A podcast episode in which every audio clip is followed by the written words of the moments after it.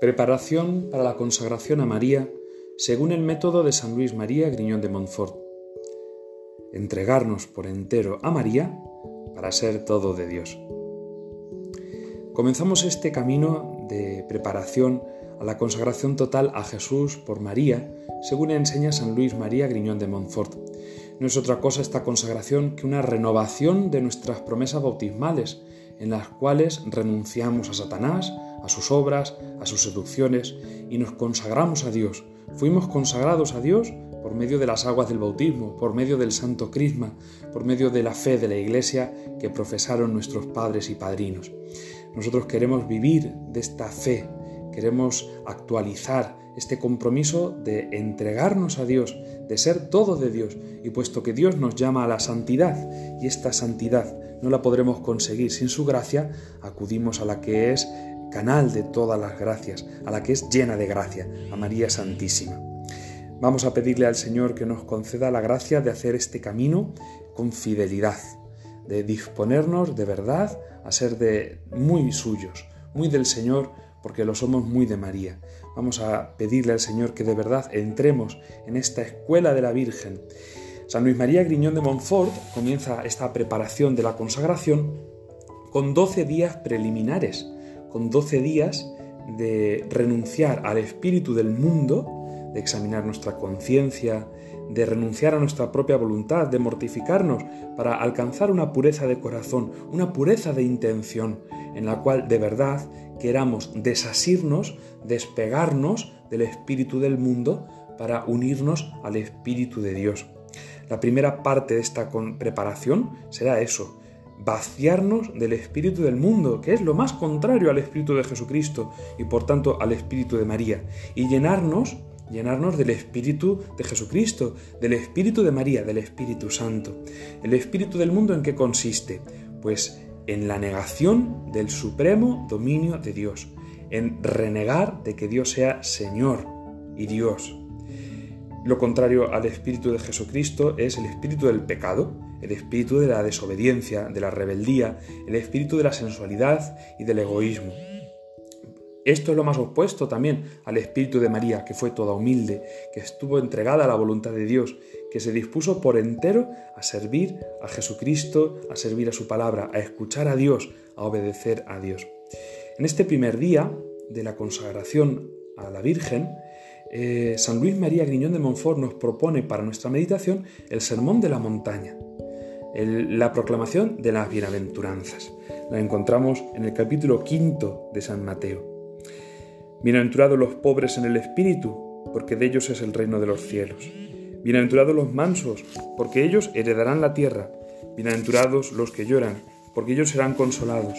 Bienaventurados los que tienen hambre y sed de la justicia, porque ellos quedarán saciados. Bienaventurados los misericordiosos, porque ellos alcanzarán misericordia. Bienaventurados los limpios de corazón, porque ellos verán a Dios. Bienaventurados los que trabajan por la paz, porque ellos serán llamados hijos de Dios. Bienaventurados los perseguidos por causa de la justicia, porque de ellos es el reino de los cielos. Bienaventurados vosotros cuando os insulten y os persigan y os calumnien de cualquier modo por mi causa. Alegraos y regocijaos, porque vuestra recompensa será grande en el cielo, que de la misma manera persiguieron a los profetas anteriores a vosotros. Vosotros sois la sal de la tierra, pero si la sal se vuelve sosa, ¿con qué la salarán? No sirve más que para tirarla fuera y que la pise la gente. Vosotros sois la luz del mundo, no se puede ocultar una ciudad puesta en lo alto de un monte. Tampoco se enciende una lámpara para meterla debajo del celemín, sino para ponerla en el candelero y que alumbre a todos los de casa. Brille así vuestra luz ante los hombres, para que vean vuestras buenas obras y den gloria a vuestro Padre que está en los cielos.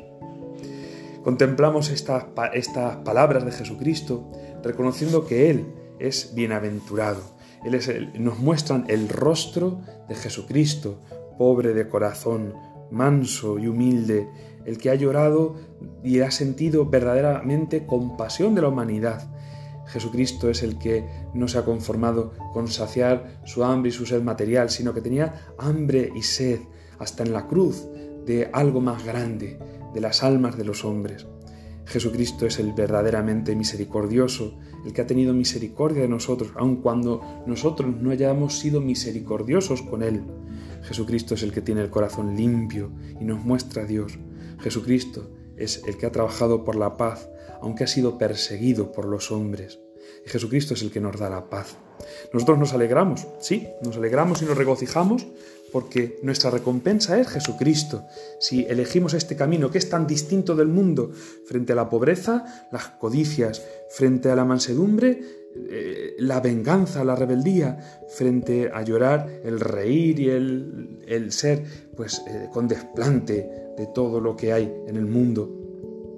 Mm, el espíritu del mundo es el que nos invita a saciarnos materialmente, a olvidar que tenemos alma y un alma trascendente y un alma eterna. El espíritu del mundo no es misericordioso, es espíritu de venganza, de revancha. El espíritu del mundo es lo sucio y es guerra, porque nos enfrenta a nosotros mismos y a los demás y nos enfrenta contra Dios. Sin embargo, vemos también esto, que la Virgen ha representado, ha cumplido esta misión de ser bienaventurada. En eh, todas las generaciones me llamarán bienaventurada, decimos en el Magnificat. Y es verdad, ella es la más salerosa, ella es la que ha vivido en sustancia la alegría de Dios. María es la madre de la luz. Ella nos ha engendrado, nos ha dado a luz y ella nos da a luz en medio de la oscuridad de este mundo. ¿Cuánta gente no encuentra en María un consuelo, un refugio, de verdad el gozo de su corazón? Vamos a pedirle a la Virgen este primer día que nos dé a gustar el sabor de Dios, el sabor divino del amor de Dios. Vamos a pedirle a la Virgen Santísima que nos alumbre los pasos y que nos haga vivir en luz, no en tiniebla, en la alegría y en el gozo de sabernos de Dios. Ojalá también nosotros seamos luz y sal para el mundo. Ojalá también nosotros, sin hacer exhibición de nada, sin, sin mostrarnos ni presumir de nada, pero de tal manera que contagiemos un saborcillo distinto a la tristeza de este mundo, que nosotros seamos capaces de iluminar con una fuerza, con una alegría distinta a la de este mundo. Terminamos saludando a la Virgen Santísima, Reina y Señora nuestra. Dios te salve María, hija de Dios Padre. Dios te salve María, es Madre de Dios Hijo. Dios te salve María, esposa del Espíritu Santo. Dios te salve María.